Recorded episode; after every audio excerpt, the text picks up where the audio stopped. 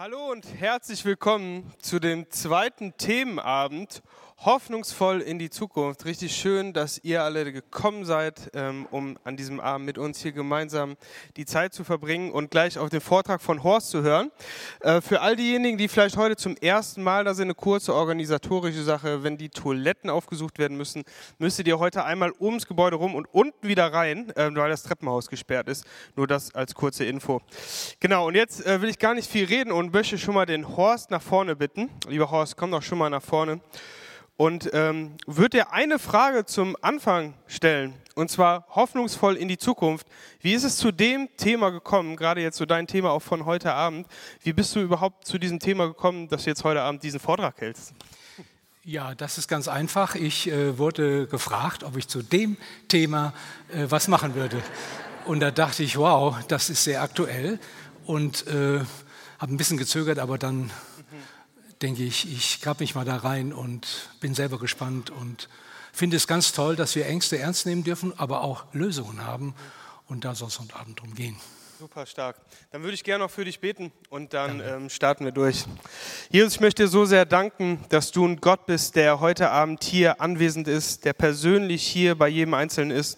Und du siehst jeden Einzelnen, der heute Abend gekommen ist, für den dieses Thema vielleicht auch gerade total präsent ist, ähm, der sich wirklich fragt, wie es weitergehen soll und ähm, wo es da auch vielleicht große Ängste oder Sorgen oder Nöte gibt. Und ich möchte dir so sehr danken, Jesus, dass du Horst wirklich bevollmächtigt hast, heute Abend hier zu stehen. Wir möchten beten, dass du ihn segnest segnest, dass du seine Worte wirklich segnest und dass wir heute Abend, jeder Einzelne, der hier sitzt, wirklich so eine persönliche Begegnung mit dir hat, an Punkten vielleicht weiterkommt, ähm, Trost und Ermutigung erlebt, vielleicht an dem einen oder anderen Punkt. Jesus, wir möchten echt beten, dass dein Wille geschieht jetzt auch in dieser nächsten Zeit. Wir möchten beten, dass du uns Konzentration schenkst, unsere Herzen aufmachst für dein Reden. Danke, Jesus, dass du hier bist. Wir lieben dich und wir geben dir die Ehre. Amen. Amen. Ja, vielen Dank, Christoph. Und vielen Dank, dass ihr gekommen seid nach so einem warmen, schönen Arbeitstag. Ich war eben schon mal nass geschwitzt, musste mich nochmal umziehen und oh, dann nochmal aufmachen. Ja, das Thema Zukunftsangst, Perspektive finden in unruhigen Zeiten. Ähm, ich habe da lange dran gearbeitet und je mehr ich mich da rein vertiefte, habe ich gedacht, wow, da könnte man eine ganze Woche locker von äh, machen. Und äh, ich habe, die schwerste Arbeit ist immer, äh, wenn du wochenlang Stoff sammelst, dich eingräbst in die Themen und dann äh, erinnert dich deine liebe Frau, du hast nur 45 Minuten und dann fängt das große Streichen an und Wegwerfen und so weiter und viele gute Gedanken muss ich wegwerfen. Nein, aber nur damit ihr auch mal wisst, man schüttelt so ein Thema nicht aus dem Ärmel. Äh, und ja, ich versuche, ja, ist schon noch ein bisschen, äh, in drei, in vier großen Punkten. Ähm, äh, erstmal eine kurze Einleitung, ein paar Zitate, dann Zukunftsangst und ihre Auswirkungen, aber das seht ihr alles da. Ähm, wer erinnert sich noch daran, äh, in den 80er Jahren gab es das Thema schon mal, Zukunftsangst. Eine ganze Generation, die wurde so benannt wie No Future. Das wurde an die Wände gesprayt, das war richtig heftig. Ich war damals mit dem Studium fertig und äh, es brodelte politisch und wirtschaftlich, gesellschaftlich, Ölkrise.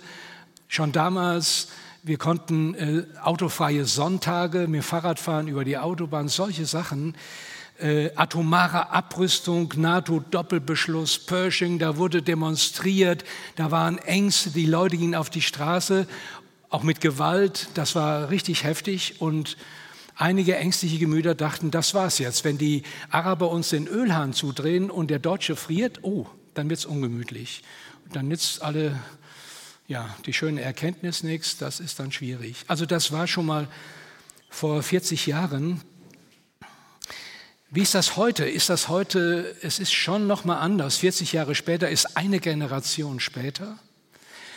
Und ähm, Matthias Hawks ist äh, einer der renommiertesten Zukunftsforscher und Trendforscher, der das Zukunftsinstitut gegründet. Äh, den zitiere ich hier, alle haben Angst vor der Zukunft. Ähm, den Satz kann man so, ja, ist eben so.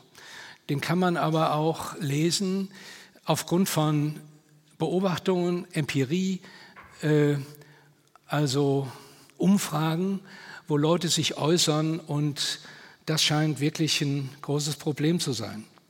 Lina Eichler, ähm, kennt ihr vielleicht vom Hören sagen aus den Medien 20 Jahre, äh, stand vor Extin äh, von Extinction Rebellion, Extinction Rebellion vor Gericht.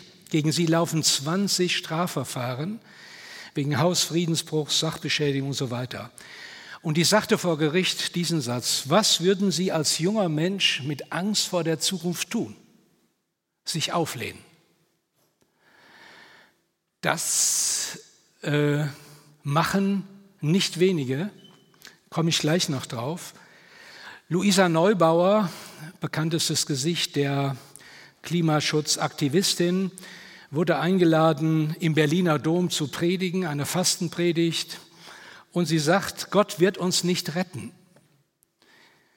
Das werden wir tun. Wir werden uns retten, weil wir nicht den Glauben verlieren.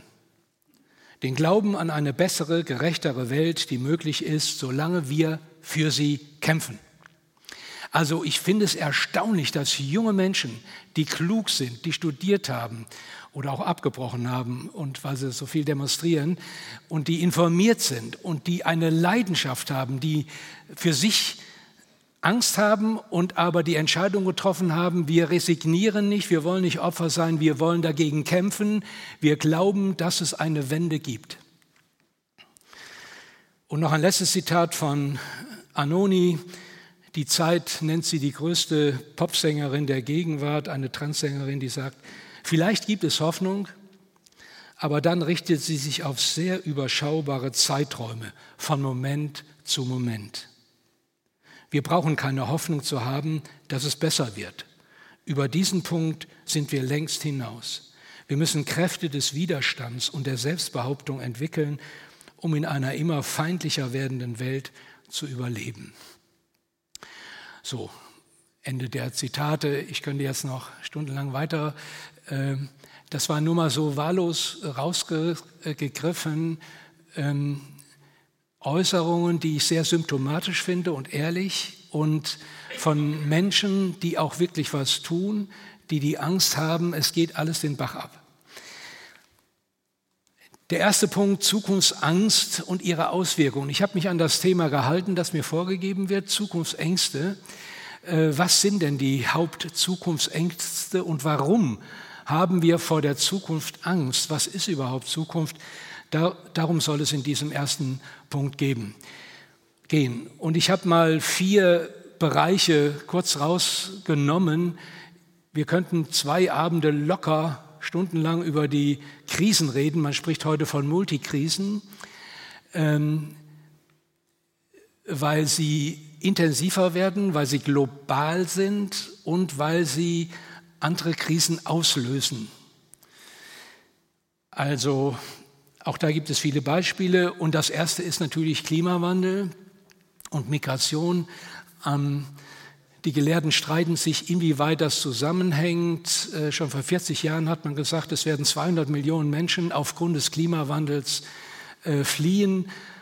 Und wir erleben das. Es kommen derart viele Menschen auf gefahrvollen Wegen, versuchen nach Europa zu kommen, um diesem Wahnsinn, den sie erleben, äh, zu entfliehen. Ich will das nur anreißen und ähm, gar nicht weiter ausführen. Ängste sind, ich weiß nicht, wie es euch geht, wenn ihr die Zahlen lest, wenn ihr die Bilder seht, wie die Menschen übers Mittelmeer, über den Ärmelkanal kommen, wie sie von Schleppern ausgenutzt werden, wie Schiffe untergehen, Menschen sterben, das kann man sich gar nicht antun jeden Abend. Und die Zahlen wachsen. Und genau, Politiker diskutieren, weil das mittlerweile bei den Landräten ankommt, vor Ort immer mehr, wir können die gar nicht aufnehmen. Es werden Containerdörfer gebaut für die vielen Migranten. Wo soll das hinführen? Wer soll das alles bezahlen? Und so weiter. Da kriegen schon Menschen Angst, äh, wenn sie die Entwicklung weiterführen und sagen, boah, wie soll das werden? Ein zweites Stichwort sind die geopolitischen Verschiebungen. Äh, die Welt war ganz einfach bis vor ein paar Jahren Westen, die westliche Welt und der Osten.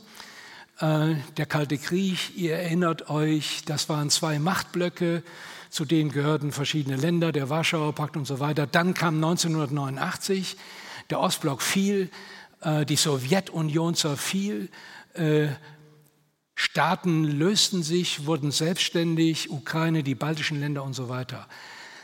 Ähm, es gibt nicht mehr die bipolaren Kräfteverhältnisse, sondern Versuche, zu einer multipolaren Welt zu kommen.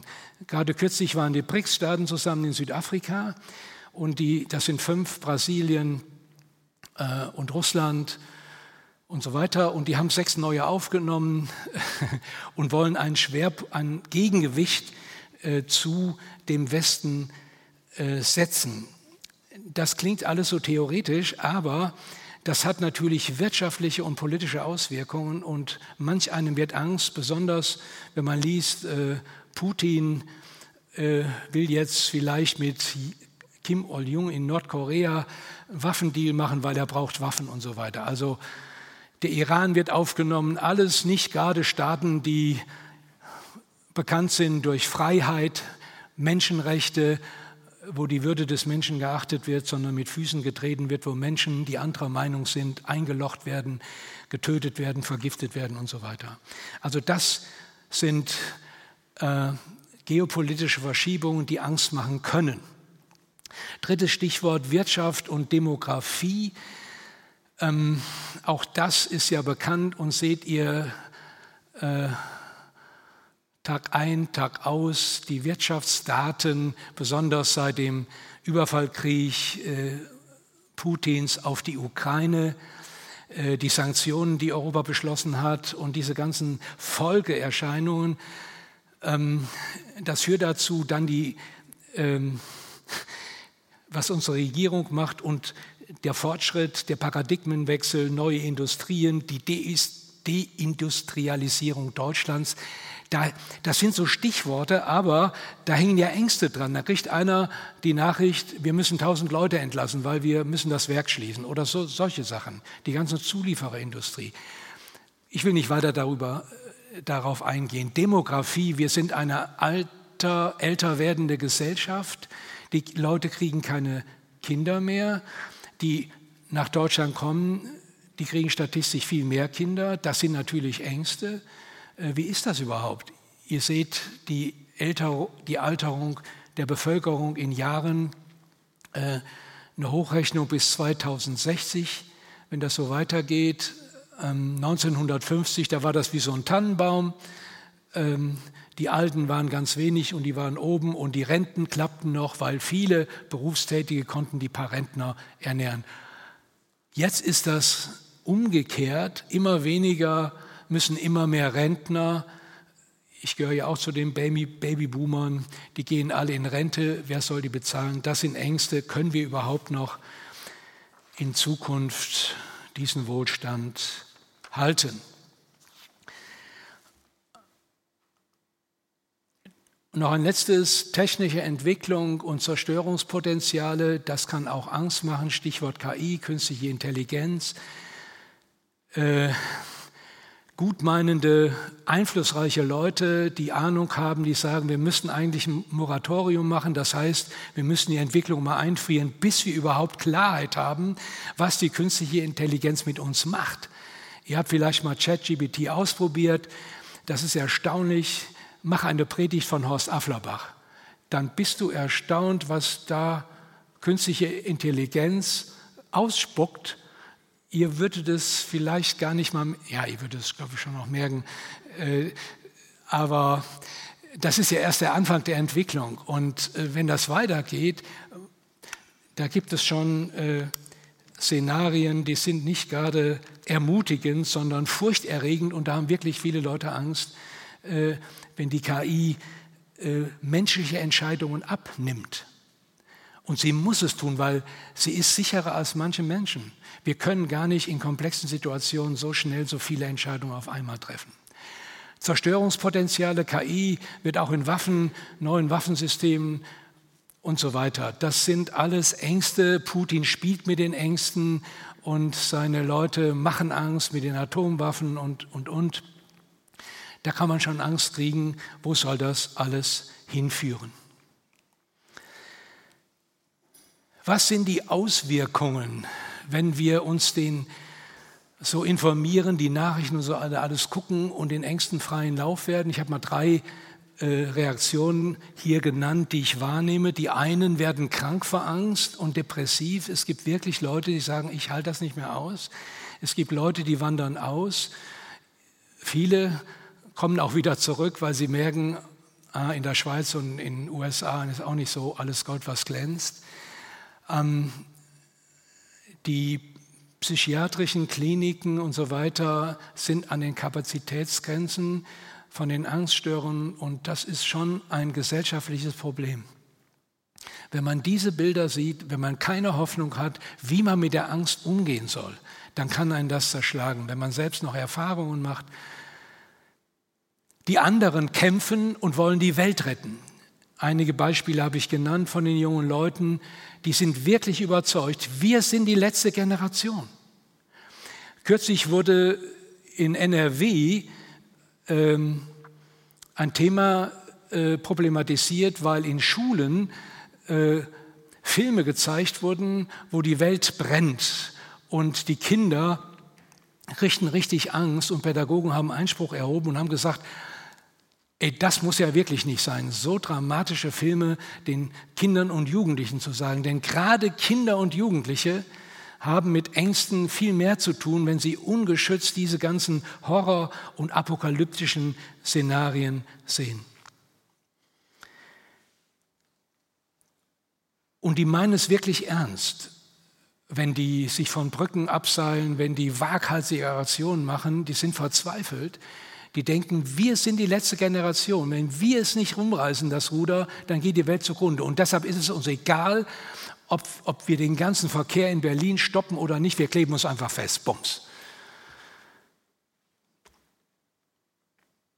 Das ist ja nicht absurdes Theater. Das sind ja Ängste von verzweifelten Menschen, die was rumreißen wollen und meinen zu müssen. Eine dritte Kategorie, die taucht einfach ab in virtuelle Welten. Letzte Woche war die Gamescom in Köln in der Nachbarschaft, die größte Spiel, Computerspielmesse der Welt. Ist unglaublich. Äh, da kann man Freaks kennenlernen, die sitzen 20 Stunden und gamen. Und, ähm, oder Cocooning, sich zu Hause einigeln, einfach die Schotten dicht machen. Äh, gestern nee, vor ein paar Tagen ist ein Buch rausgekommen von Axel Hacke, Heiterkeit. Ähm, und äh, nee. Kann man auch zurück? Ja. Ähm, und da schreibt er, die Welt scheint in einer depressiven Grundstimmung gefangen. Und er plädiert dafür, Leute, wir müssen wieder Heiterkeit lernen. Ähm, ja, das ist gut gesagt, Heiterkeit. Wenn ich nach den Tagesthemen, viel nach elf, boah, jetzt heiter. Und einschlafen ist nicht so prickelnd. Morgen geht das Ganze wieder von vorne los. Aber gut gemeint. Stefan Grünewald, der Chef des renommierten Rheingold-Instituts für Markt- und Medienforschung in Köln, sagt, Zitat, in der Bevölkerung macht sich ein ungutes Grundgefühl breit, von Endzeitstimmung begleitet. Den meisten gelingt Zuversicht nur noch durch die Minimierung des Gesichtskreises. Man fokussiert sich auf das private Glück.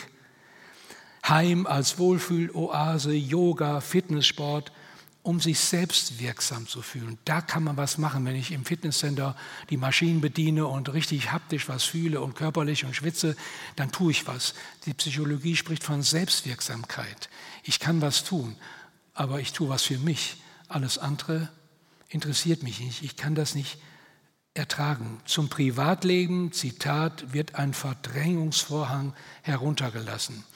Und das ist eine Thematik, der ich, da merke ich auch, da bin ich auch gefährdet, wie intensiv soll ich mich mit den Fragen beschäftigen, um überhaupt Fakten zu haben und wie schnell soll ich einfach den Verdrängungsvorhang zumachen und sagen, ach, ich mache die Tür zu und ist mir alles egal. Also wie gehen wir mit Ängsten um? Ignorieren? Nach mir die Sintflut?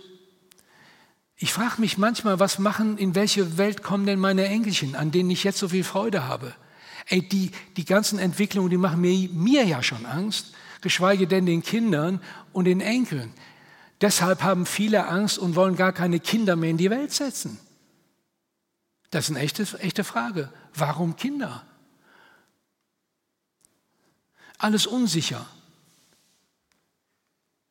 Adenauer, der hat noch gesagt, Kinder kriegen die Leute immer, deshalb ist die Rente immer sicher, ist ein gutes Prinzip.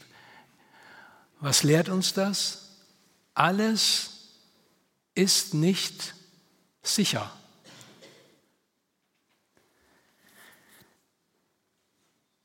Wie gehen wir mit Krisen und Ängsten um?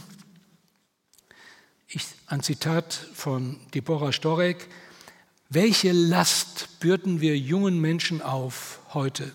Können sie, können wir die volle Verantwortung für die Erlösung der Welt tragen? Aus Seelsorgevorlesungen erinnere ich mich an den Satz, es gibt einen Erlöser, ich bin es nicht. Ich finde es beeindruckend, die, diese ganze Bewegung, die will die Welt retten. Und ich habe manchmal den Eindruck, die Christen, viele Christen sagen, wir können ja nicht die Welt retten, brauchen auch nicht die Welt retten. Wir igeln uns ein, wir müssen jetzt zusammenhalten, die Welt geht eh den Bach ab und wir warten, bis der Herr wiederkommt. Und wenn wir entrückt werden, am liebsten aus dem Gottesdienst bei der Mahlfeier, dann können wir ihm richtig schön begegnen. Aber ich weiß nicht, ob das äh, die richtige Haltung ist. Sind Zukunftsprognosen sicher? Das Thema heißt ja Zukunftsängste, deshalb will ich kurz darauf eingehen, äh, auf drei Zukunftsprognosen, Grenzen seriöser Zukunftsforschung. Ähm, Zukunft ist Teil, ist der Teil unseres persönlichen Lebens und der größeren Geschichte, die wir nicht kennen. Wir kennen die Vergangenheit, wir kennen, was bis jetzt war, wir kennen, was im Augenblick ist, aber wir wissen nicht, was morgen ist. Wir wissen nicht, was in drei Jahren ist. Wie sehen wir dann aus? Man kann das zwar am Computer äh, machen, dann kann man 15-Jährigen zu einem 85-Jährigen mutieren lassen, aber was ist dann, das weiß keiner. Und Angst Dadurch entsteht Angst, weil wir wissen nicht, was kommt in der Zukunft. Also wir Christen wissen schon, was kommt. Da komme ich ja noch drauf, das ist ja der Hauptpunkt. Aber das versuche ich zu begründen. Aber die meisten, ich sprach jetzt mit einem lieben Nachbarn und das war, äh, ich konnte in fünf Minuten äh, das Gespräch zusammenfassen. Also alles ist schlechter und es geht uns so schlecht und wo soll das hinführen? Ich habe Angst um deine Enkel und so weiter. Ich konnte mich kaum aus der Schlinge ziehen, weil die wurde immer enger, weil immer alles schlechter war. Uh, dem verweigere ich mich und ich begründe das. Alle Menschen hoffen, dass sie am Horizont der Zukunft etwas finden, was größer ist als ihre Alltagswünsche und haltbarer als die schnell vergehenden Freuden. Kurz drei Bereiche, in denen geforscht wird. Das ist einmal die Zukunftsforschung, die Trendforschung. Die hat einen Horizont von fünf bis zehn Jahre. Ihr kennt das immer, Trends werden äh, formuliert und so weiter. Zukunftsforschung ist schon eine Schippe weiter. Die Fortschreibung in mögliche Zukünfte in einem Zeitraum von 10 bis 25 Jahren.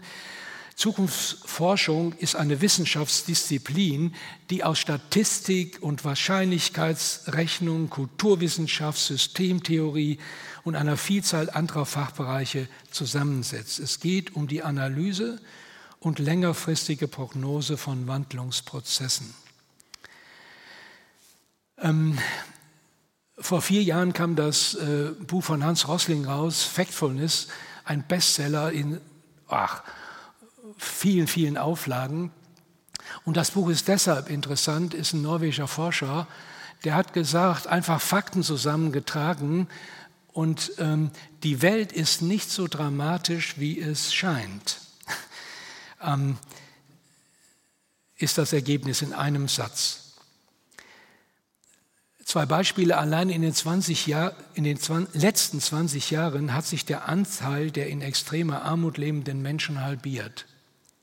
Immer wenn man Bilder sieht, wie Menschen hungern im Jemen oder in Afrika, dann denkt man, ah, die ganze Welt ist ja schrecklich. Und jetzt macht der Putin, blockiert er da die ganzen Getreide. Was ist das für ein Verbrecher? Kann man da nicht endlich was machen?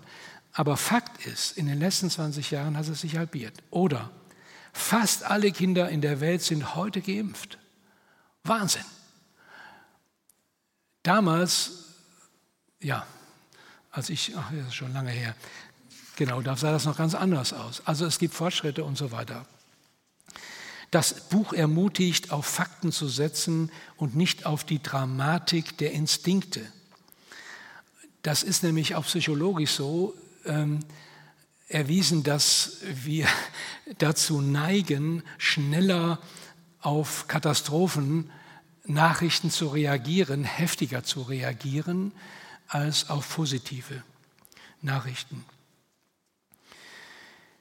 Und es gibt Grenzen der Zukunftsforschung, ach so, hier habe ich mal kurz gemacht, ähm, ähm, das Wissensspektrum, die unterste Ebene ist Wissen, dann eine fundierte Meinung, dann kommt die Vermutung und oben ist es Spekulation. Also das Spektrum der Veränderung von konstanten Paradigmen, die wir wissen, und dann kann man ganz glaubwürdig Trends berechnen, und ab dann wird es unsicher bis hin zu Chaos. Ich nenne nur mal ein paar Beispiele, die keiner auf dem Schirm hatte. 1989 der Mauerfall. Wer hätte das gedacht? 2001 Terroranschläge 9-11 in New York. Ihr habt noch die Bilder vor Augen. Wahnsinn. Ich war damals in der Sitzung bei Blankenburg. Mein Sohn rief mich an, Papa, guck mal, wir haben die Sitzung unterbrochen, wir, wir haben es nicht glauben wollen. Die Welt hat sich verändert seit der Zeit, hatte keiner auf dem Schirm. 2004, Tsunami in Thailand, ein Urlaubsparadies, dieser Wahnsinn. Könnt ihr euch noch erinnern an diese Bilder, die Toten, die wurden einfach weggespült, die Menschen. 2011, die Atomkatastrophe in Fukushima. 2020 Corona, die ganze Welt in Atem gehalten, die Bilder von Bergamo, von New York, die Leichenwagen kamen gar nicht mehr hinterher. 2022 der, der Überfall Russlands auf die Ukraine.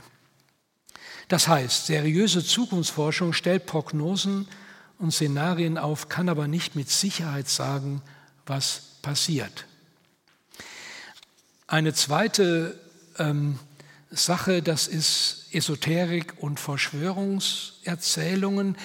Das uns fasziniert ja, wir wollen ja hinter den Vorhang schauen, was passiert nächstes Jahr oder übernächstes.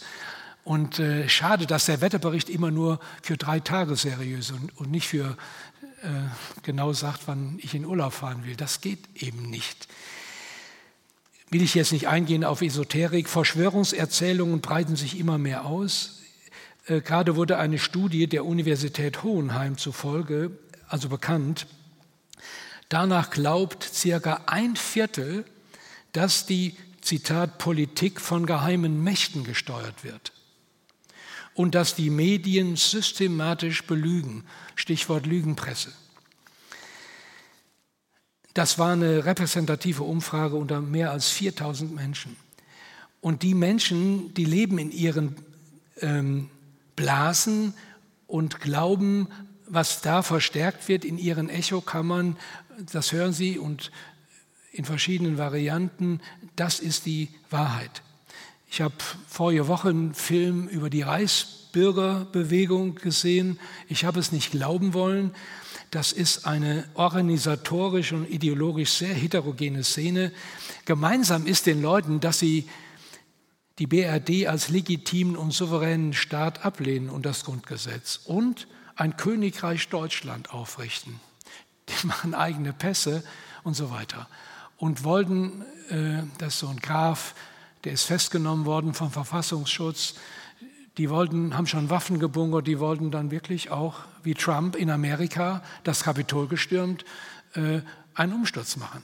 Auch das hat es immer wieder schon gegeben. 80 Jahre zurück in Deutschland. Man muss einfach Geschichte gucken, das wiederholt sich oft, leider. Und das Dritte, ach so, Gefahren christlicher Endzeitforschung. Ich bin in den 70er, 80ern, als ich studiert habe, 73 bis 79, da war gerade so eine Hochzeit von Endzeitliteratur. Und ich muss euch sagen, ich hatte Angst als junger Mensch, wenn das alles eintritt. Da kamen Bücher, der Antichrist kommt und ja, Wahnsinn.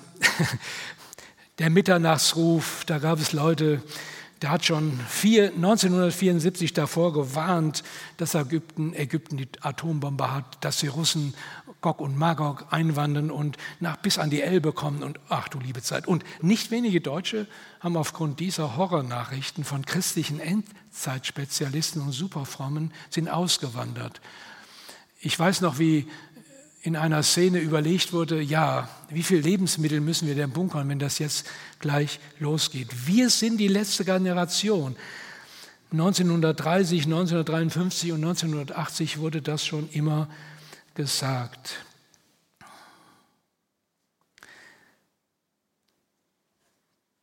Und das hat dazu geführt, dass also bei mir und bei vielen meiner Generation wenn es schon um Endzeit ging, haben wir zugemacht.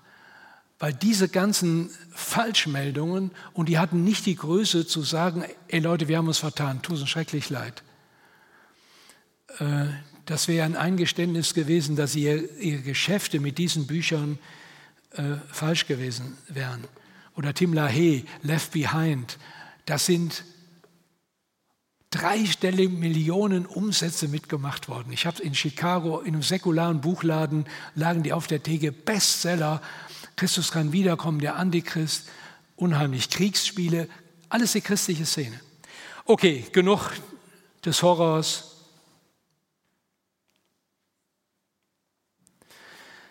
Warum wir begründet Hoffnung haben dürfen. Und ich möchte den Satz von unserem Herrn darüber stellen. Er sagt, in der Welt habt ihr Angst. In der Welt habt ihr Angst. Und die Evangelien beschreiben, wie die Jünger Angst hatten. Das waren keine Memmen, das waren Männer, die Fischer waren, die mit den Elementen gekämpft haben. Das waren keine verweichlichten Typen, die hatten Angst, Ängste und sagt, in der Welt habt ihr Angst, aber Seid getrost, übersetzt Luther, seid mutig, muss man eigentlich übersetzen, ich habe die Welt überwunden. Ich möchte einige Punkte nennen, warum wir begründet Hoffnung haben dürfen. Weil ich glaube, die gut gemeinten Zuversichts- und Heiterkeits- und Hoffnungsangebote, die uns heute überall angeboten werden, die reichen letztlich nicht aus und halten nicht. Wir glauben an den Gott der Hoffnung, Römer 15, Vers 13. So wird Gott genannt, der Gott der Hoffnung. Das heißt, es ist ein Genitivus, ähm, der Gott der Hoffnung wirkt, der Hoffnung gibt, bei dem man Hoffnung haben kann. Das finde ich ganz enorm. In der Offenbarung wird der Satz, wird von Gott gesprochen, der da ist und der da war und der da, jetzt würde man meinen, wenn der Satz symmetrisch weitergeführt wird, der sein wird. Das wäre griechische Philosophie, Aristoteles, ewiges Sein und so weiter. Aber da steht, der da ist und der da war und der da kommt. Unser Gott kommt. Er ist in Bewegung. Der Gott, der Hoffnung macht. Und da will ich kurz beispielen. Er ist der Herr der Geschichte. Das ist von Erich Sauer, Ernst Schrupp in Wiedenest äh, ganz markant ihr Bekenntnis gewesen, auch im Dritten Reich. Gott macht Geschichte. Das war ein mutiger Satz und da wurde er für karikiert in den, in den Medien, im Reichssturmführer und so weiter, weil Hitler macht Geschichte, wir machen Geschichte, sagten die Nazis. Nein, sagt Sauer, Gott macht Geschichte. Nicht Putin macht, na, Natürlich macht Putin Geschichte, aber Gott macht Geschichte. Warum haben Christen Hoffnung? Warum haben Christen Angst, aber trotzdem verwandelte Angst und haben Hoffnung? Weil sie hinter der sichtbaren Wirklichkeit, die bedrohlich ist, eine andere Wirklichkeit sehen, die für die Menschen unsichtbar ist. Unser Gott ist verborgen, heißt es in Jesaja. Ein verborgener Gott. Da können wir jetzt ganz viel zu sagen. Ähm, die Verborgenheit Gottes. Möchte die auch nicht mal Gott sehen, fühlen, spüren, wie Jesus, mal wenigstens sein Kleid anfassen und dann bin ich heil, mal mit ihm essen, das Brot brechen, mal, mal sehen, wie der spricht. Das ist eine große Anfechtung. Und doch wird er genannt ein Gott der Hoffnung. Ein Beispiel aus dem Alten äh, Testament. Ähm, ihr kennt die Josefsgeschichte im Alten Testament. Es ist eine ganz spannende und tragische Geschichte. Die zwölf Brüder, der Josef, der war von Gott auserwählt, aber die Brüder haben ihn verkauft. Das muss ganz schlimm gewesen sein. Sie haben ihn in den Brunnen, in die Zisterne getan. Der hatte Angst und wurde verkauft nach Ägypten. So, und Jahrzehnte später gab es eine Hungersnot und die mussten nach Ägypten und mittlerweile hatte der Josef Karriere gemacht, war der zweitmächtigste Mann, hatte vorgesorgt und war der Berater des Pharao und so weiter.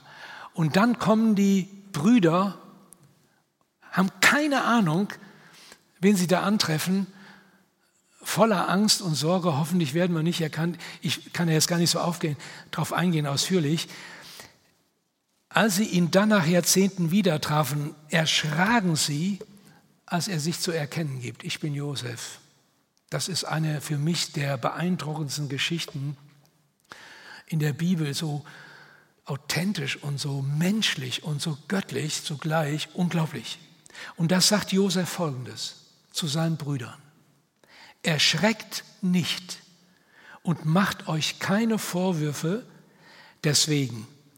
Gott hat mich vor euch her nach Ägypten gesandt, um vielen Menschen am Leben zu erhalten. Deshalb hat Gott mich vorausgeschickt.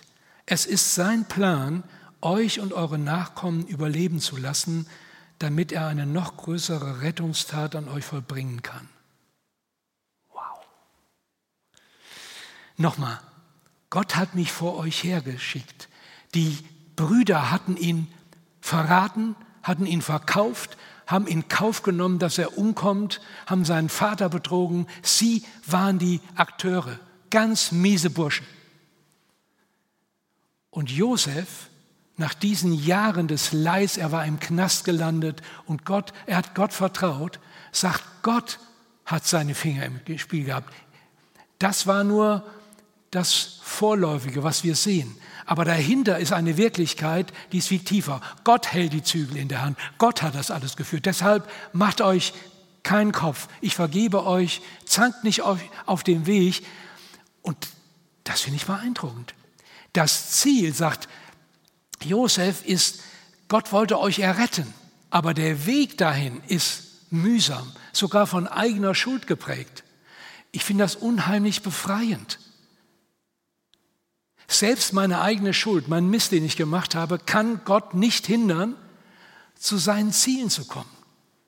Ey, das ist gut. Der Putin, der kann noch so bombardieren und noch so Waffen sammeln. Er kann letztlich nicht gegen Gott angehen. Und weil das so ist, das ist eigentlich das ja das Weltbild oder das Geschichtsverständnis der Bibel.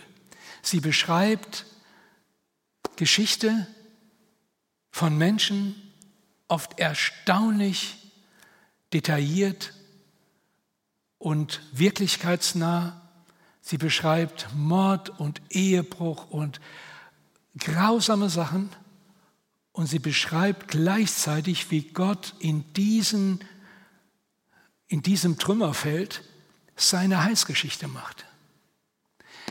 Deshalb ist das für mich eine Grundlage, an den Gott der Hoffnung festzuhalten. Noch ein weiteres Beispiel. Ein ganz bekanntes und so garantiert wie auch bei dem Josef individuell und biografisch als Herr der Welt, dass die prophetischen Zukunftsbilder der Bibel Realität werden. Ich finde, neben den Horrorbildern, die wir immer sehen, müssen wir die Zukunftsbilder kennen. Ich möchte jetzt noch eine, einige Abende mit euch Zukunftsbilder vom Gott der Hoffnung malen. Habe ich hier nur ein paar Beispiele. Aus Jesaja 2, ein wunderbarer Text, ein wunderbares Bild. Er wird richten unter den Nationen und zurechtweisen viele Völker. Dann werden sie ihre Schwerter zu Flugscharen machen und ihre Spieße zu Sicheln. Denn es wird kein Volk wieder das andere das Schwert erheben und sie werden hinfort nicht mehr lernen, Krieg zu führen. Ist das Utopie oder ist das ein Zukunftsbild, dass der Prophet Jesaja sagt, das wird so kommen. Und daran halte ich mich fest. Ich bin fest überzeugt, dass Menschen das nicht hinkriegen, global.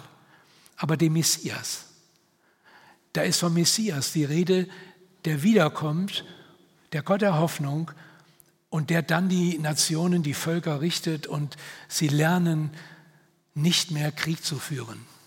Die ganzen Waffensysteme werden umgeschmiedet, es wird die ganzen hunderte Milliarden Euro werden besser investiert. Oder ein anderes Beispiel, Jeremia 29, dass eine Situation, Israel ist in, in der Gefangenschaft, weit weg von zu Hause, im Exil.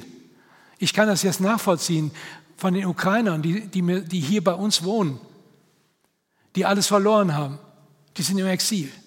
Und denen sagt Gott durch den Propheten, ich weiß wohl, was ich für Gedanken über euch habe spricht der Herr, Gedanken des Friedens und nicht des Leides, dass ich euch Zukunft und Hoffnung gebe. Das ist der Gott der Hoffnung. Er gibt uns Zukunft und Hoffnung. Und vielleicht denkst du, ja, ist ja alles schön und gut, Affler, was er erzählt, so theologisch und brrr, global. Aber mein Leben, wenn du wüsstest, was ich gerade für einen Schmerz habe und perspektivlos bin, auch für dich und gerade dann gilt der Gott der Hoffnung, ich will dir Zukunft und Hoffnung geben. Und das letzte aus Offenbarung 21, Vers 5, das letzte Ziel, siehe, ich mache alles neu. Gott hat schon angefangen mit der Erneuerung. Hä? Wo? Wann? Ist jemand in Christus? Ist er eine neue Schöpfung? Wir feiern, wenn wir das Abendmahl feiern. Was? Den Beginn einer neuen Zeit, einen neuen Bund, ein neues Testament. Es gelten nicht mehr die alten Bedingungen, es gelten die neuen. Gnade, Friede, Hoffnung, Versöhnung. Okay. Warum haben wir Hoffnung? Zweitens, ähm, wir haben im Wort Gottes ein Licht auf unserem Weg. Ihr kennt das Wort aus Psalm 119, Vers 105. Dein Wort ist meines Fußes Leuchte und ein Licht für den nächsten Schritt. Also wir haben keine LED-Leuchtbombe, äh, die 15 Jahre voraus, sondern wir haben ein Licht. Wir können den Weg gehen. Wir werden den Weg finden, weil Jesus der Weg ist und uns den Weg weist. Oder Petrus erinnert daran, die bedrängten äh, das habe ich da nicht draufstehen, äh, die bedrängte Gemeinde, Zitat 2. Petrus 1, wir haben umso fester das prophetische Wort und ihr tut gut darauf zu achten, als auf eine Lampe, die an einem dunklen Ort scheint, bis der Tag anbricht und der Morgenstern aufgeht in euren Herzen. Und das sollt ihr vor allem wissen, dass keine Weissagung der Schrift aus eigener Auslegung geschieht, denn es ist noch nie eine Weissagung aus menschlichem Willen hervorgebracht worden, sondern getrieben vom Heiligen Geist haben Menschen in Gottes Auftrag geredet. Ihr Lieben, wir haben desto fester das prophetische Wort. Ihr tut gut, darauf zu achten. Wenn ihr wieder so ganz schlimme Nachrichten gehört, gesehen habt, dann ruft euch diese Hoffnungs- und Zukunftsbilder vor Augen und sagt, danke Gott, dass du zum Ziel kommst, mit mir, mit unserer Gemeinde, mit dieser Welt. Drei Besonderheiten, das wäre auch nochmal ein ganzer Abend für sich, des prophetischen Wortes. Es gibt keinen detaillierten Plan, wir haben keinen Fahrplan. Das machen die Endzeitspezialisten, die wissen ganz genau, obwohl es schon klar ist, was als nächstes kommt und was das Endziel ist. Das Ziel der Geschichte ist wichtig, die Wiederkunft Christi und alles, was damit zusammenhängt, das Millennium, das tausendjährige Reich hier auf dieser Erde, der Frieden unter den Völkern, was wir eben gesehen haben, Jesaja 2, das Gericht, einen neuen Himmel und eine neue Erde.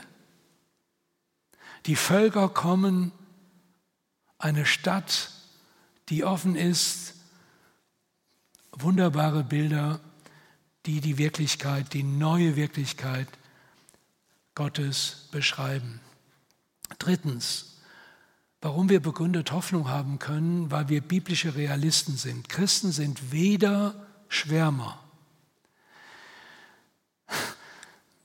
Die sind so super fromm und abgehoben, die Schwärmer, die leben gar nicht mehr in der Welt. Die leben immer so zehn Zentimeter über dem Boden, hat man den Eindruck. Die hat es auch zu allen Zeiten gegeben. Luther hat schwer gegen die Schwärmer ist schwer gegen die Schwärme angegangen, aber auch keine Schwarzmaler. Man könnte auch ein Psychogramm der Gemeinde, es gibt die Schwärmer, die Gemeinde, und die, hm, die Schwarzmaler. Was heißt das? Ich lese nur einen Abschnitt, Römer 8, äh, Vers 19. Da schreibt Paulus, die ganze Schöpfung wartet sehnsüchtig auf den Tag, an dem die Kinder Gottes vor aller Augen in dieser Herrlichkeit offenbar werden. Denn alles Geschaffene ist der Sinnlosigkeit ausgeliefert. Wow. Habt ihr manchmal so einen Anflug von Gedanken, es ist doch alles sinnlos? Ne, ihr nicht, aber äh, es kann schon mal so kommen, dass man denkt, hey, was mache ich eigentlich? Immer wieder, dann das steht schon hier in der Bibel, im Neuen Testament. Das alles Geschaffene ist der Sinnlosigkeit ausgeliefert, versklavt an die Vergänglichkeit. Es vergeht ja alles. Jetzt wurde mir bewusst, ich bin 70, ich äh, habe ja gar nicht mehr so viel. Ich habe noch so viele Wünsche und Länder, die ich besuchen möchte. Ja, ich habe weder Geld noch Zeit. Äh, mein Trost ist, ich bin aber gewiss, dass ich auf der neuen Welt, die Gott auf der neuen Erde, das alles nochmal richtig sehe. Jetzt kann ich mir das nur googeln und genau. Er gab aber seinen Geschöpfen die Hoffnung, dass auch sie eines Tages von der Versklavung an die Vergänglichkeit befreit werden und teilhaben an der unvergänglichen Herrlichkeit, die Gott seinen Kindern schenkt. Wir wissen, dass die ganze Schöpfung bis jetzt noch stöhnt, seufzt und in Wehen liegt wie eine Frau bei der Geburt. Was für ein Bild. Das Seufzen, das Schreien der geschundenen Menschen, Tiere, Umwelt. Es ist wie kurz vor dem Durchbruch der neuen Welt Gottes. Viertens, Christen haben die Gewissheit, zu Gott zu gehören. Das gibt mir Hoffnung. Jesus hat ja viel mehr getan, als nur für unsere Schuld zu sterben. Das ist so ein bisschen. Das ist viel, wohl dem, dem die Schuld vergeben. Aber Jesus hat viel, viel mehr getan. Er hat uns Anteil gegeben an Gott. In ihm haben wir ein Erbteil erlangt, schreibt Paulus, die wir vorherbestimmt waren nach dem Vorsatz dessen, der alles nach dem Rat seines Willens lenkt. Epheser 1, Vers 11. Und die bekannte Stelle aus Römer 8, ich bin überzeugt, dass weder Tod noch Leben, weder Engel noch unsichtbare Mächte, weder Gegenwärtiges noch Zukünftiges, noch gottfeindliche Kräfte, weder Hohes noch Tiefes, noch irgendetwas in der ganzen Schöpfung uns je von der Liebe Gottes trennen kann, die uns geschenkt ist in Jesus Christus, unserem Herrn. Wenn ich das Abendmahl nehme, dann möchte ich am liebsten nicht nur ein Pinneken, sondern zehn nehmen und richtig schmecken und sagen und nicht nur so ein bisschen und ein ganzes Brot und das richtig nehmen. Danke, nichts und niemand kann mich trennen von der Liebe, die ich hier schmecke und sehe und fühle und spüre.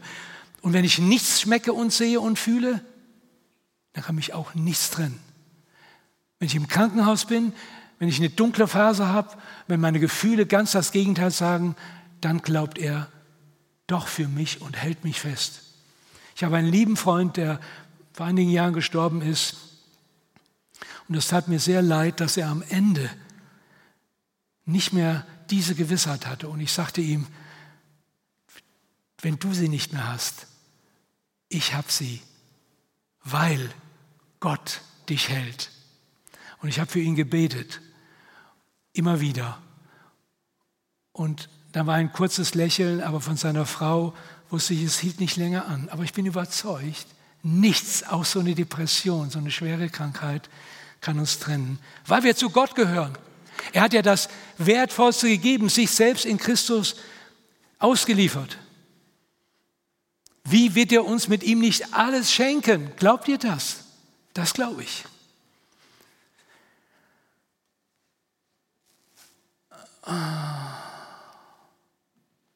Fünftens.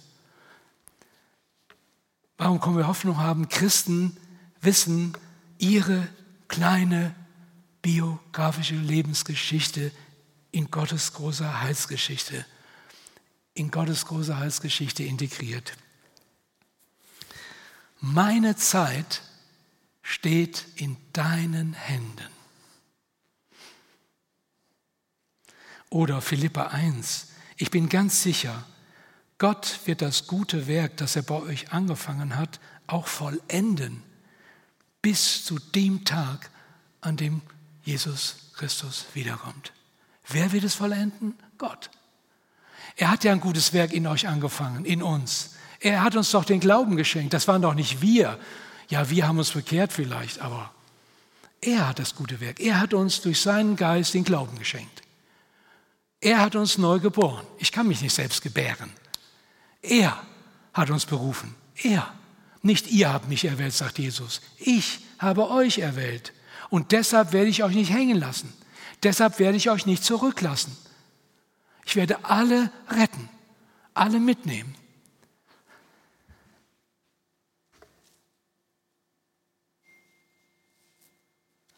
Ja, ich muss schließen. War das ein Zeichen? Ö, vielleicht. Äh, sechstens, äh, ja, und dann was? Nee, siebten, ja.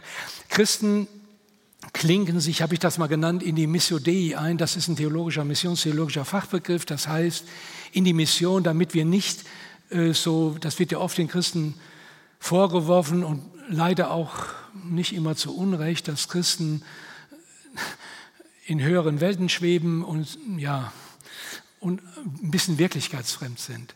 Aber wer diese Hoffnung hat, wer die Gewissheit hat, er ist mit Christus verbunden, er gehört zu Gott, er ist Teil von Gottes Geschichte, der klingt sich auch ein in die Sendung Gottes, in die Mission.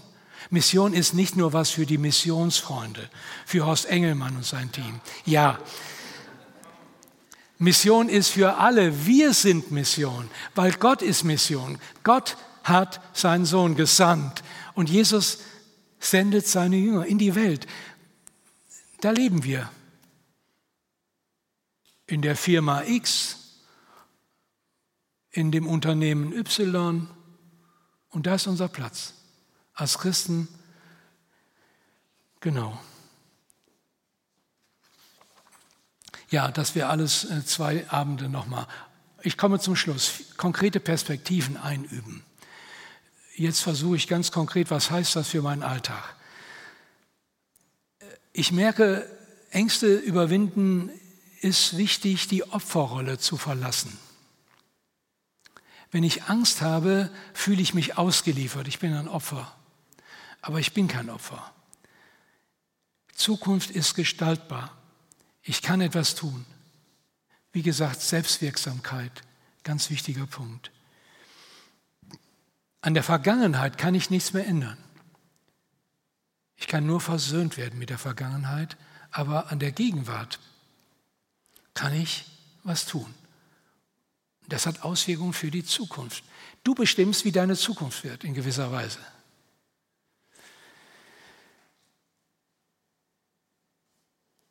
Ich nenne jetzt nur die, Beispiele, äh, ja, die Punkte. Sich seiner Identität bewusst werden.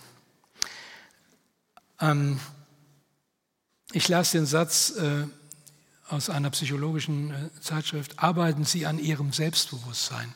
Und ich füge hinzu, das geschieht am besten, wenn ich mir bewusst bin, ich bin, aus Gottes Gnade bin ich, was ich bin. Ich habe ein Selbstbewusstsein. Demütig kann ich sagen, ich bin aus Gottes Gnade, was ich bin. Ich bin nicht der, ich bin nicht so gut wie der, ich bin nicht so schnell wie der, ich bin nicht so, ja, aber ich bin Kind Gottes, begabt und berufen. Bin mir meine Identität bewusst. Als Kind Gottes kann ich mal Unsinn machen, ich kann mal eigene Wege gehen, aber als Kind Gottes komme ich immer wieder zum Vater und darf mir dieser Identität bewusst sein. Egal, ob du Versager bist oder erfolgreich. Die entscheidende Identität ist, du bist Kind Gottes aus Gnade. Versöhnt leben. Es ist wichtig, dass man versöhnt ist mit seiner Biografie, mit seiner Familie, mit seiner Vergangenheit, versöhnt. Gott vergibt. Und das ist ein Weg in die Zukunft. Was ist dein einziger Trost im Leben und im Sterben? Frage 1 des Heidelberger Katechismus. Weiter Gemeinschaft suchen, hilft Angst zu überwinden, erwinden, nicht alleine bleiben. Eine große, wenn ich alleine bin, dann fange ich an zu grübeln. Ich habe keinen, mit dem ich sprechen kann, keinen, der mich an die Hand nimmt, mal rausnimmt, mit mir rausgeht. Das ist der Mehrwert der Gemeinde. Wir sind eine Gemeinschaft. Wir dürfen einander Anteil nehmen und Anteil geben an unseren Pleiten, Pech und Pannen, an unseren Siegen, an unseren Erfolgen. Sinnvoll leben, etwas Sinnvolles tun. Ich habe etwa 40 Mitarbeiter bei der Tafel und die sind alle Ü70. Und manchmal frage ich die, warum tust du dir das an? Eine über 80-Jährige, die war schon nach vier Stunden schwankt es ihm ein bisschen, ich, tu dir das doch nicht mehr an. Du kannst hier zur Seite, ey. Und viele sagen, ey, wenn ich zu Hause sitze und abdrifte auf der Couch und hier tue ich was Sinnvolles. Sozialstiftung, Frauencafé, Kulturmix. Es gibt so viel Sinnvolles. Lesepate, das hilft aktiv, selbstwirksam, auch gegen die Angst den Blick weiten auf die Ewigkeit. Lasst uns hinwegsehen auf Jesus, auf die, das große Reich Gottes, auf die vielen Geschwister, denen es ganz anders geht als uns. Das hilft auch mal dankbar zu werden. Was haben wir denn für Probleme, wenn ich die Leute klagen höre? Sie wachen morgens auf, haben ein gesundes Frühstück, haben warmes Wasser für die Dusche, haben alles, Kaffee dampft, alles, gehen abends ins Bett. Klar, aber was ist mit den Geschwistern in der Ukraine, in Russland, in Jemen? Nicht immer vom Schlimmsten ausgehen. Ich bin so gestrickt, gebe ich ehrlich zu. Ich bin auch eher, ich sehe immer die Probleme und analysiere und um die, aber man muss nicht immer vom Schlimmsten ausgehen. Menschen, zwei wichtige psychologische Einsichten, Menschen schenken negativen Informationen überproportional viel Aufmerksamkeit.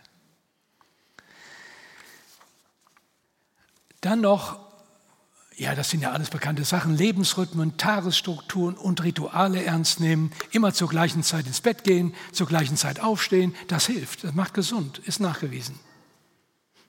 Hm.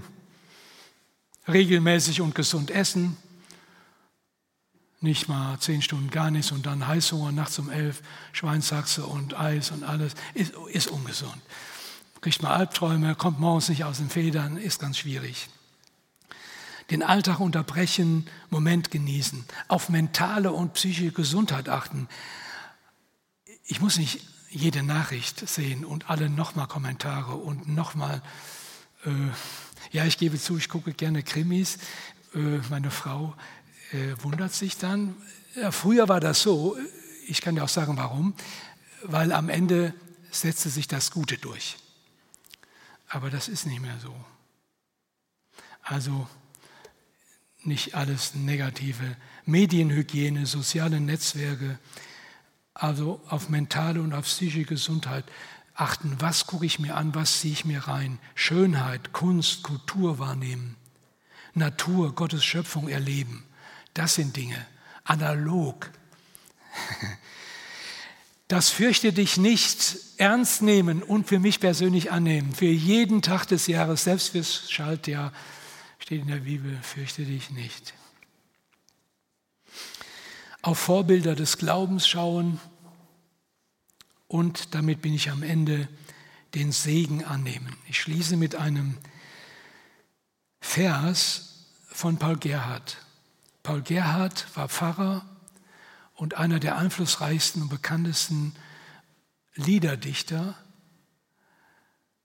während der Zeit des Dreißigjährigen Krieges. Er hat Schweres durchgemacht. Der Dreißigjährige Krieg war in Europa eine Katastrophe.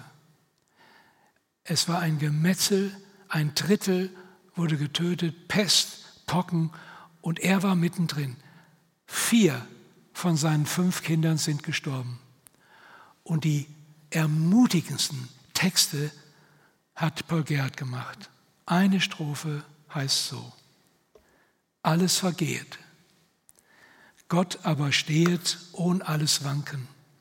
Seine Gedanken, sein Wort und Wille hat ewigen Grund. Sein Heil und Gnaden, die nehmen nicht Schaden heilen im Herzen die tödlichen Schmerzen, halten uns zeitlich und ewig gesund. Und den Segen aus 2. Thessalonicher 2. Gott unser Vater hat uns seine Liebe erwiesen und uns in seiner Gnade einen ewig gültigen Trost und eine sichere Hoffnung geschenkt. Wir bitten ihn und unseren Herrn Jesus Christus, euch getrost, und mutig zu machen und euch Kraft zu geben zu allem Guten in Wort und Tat. Amen.